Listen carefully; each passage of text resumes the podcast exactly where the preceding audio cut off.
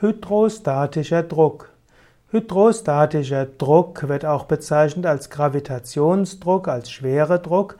Das ist der Druck, der sich innerhalb eines ruhenden Fluids durch den Einfluss der Gravitation einstellt.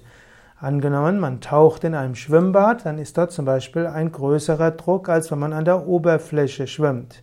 Hydrostatischer Druck hat auch eine Bedeutung beim Baden im Wasser. Also zum Beispiel in der Bäderheilkunde, in der Balneologie geht man auch davon aus, dass über den hydrostatischen Druck dann letztlich eine Wirkung auf die Haut und die Gewebe ausgeübt wird und über den hydrostatischen Druck können dann auch bestimmte Wirkstoffe im Bad besser durch den Körper aufgenommen werden.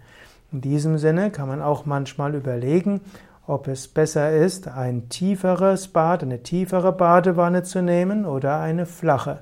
Bei einer tieferen Badewanne ist der hydrostatische Druck auf dem unteren Teil des Körpers größer als oben und so gibt es Druckunterschiede, was auch wieder eine Wirkung auf den Organismus haben kann.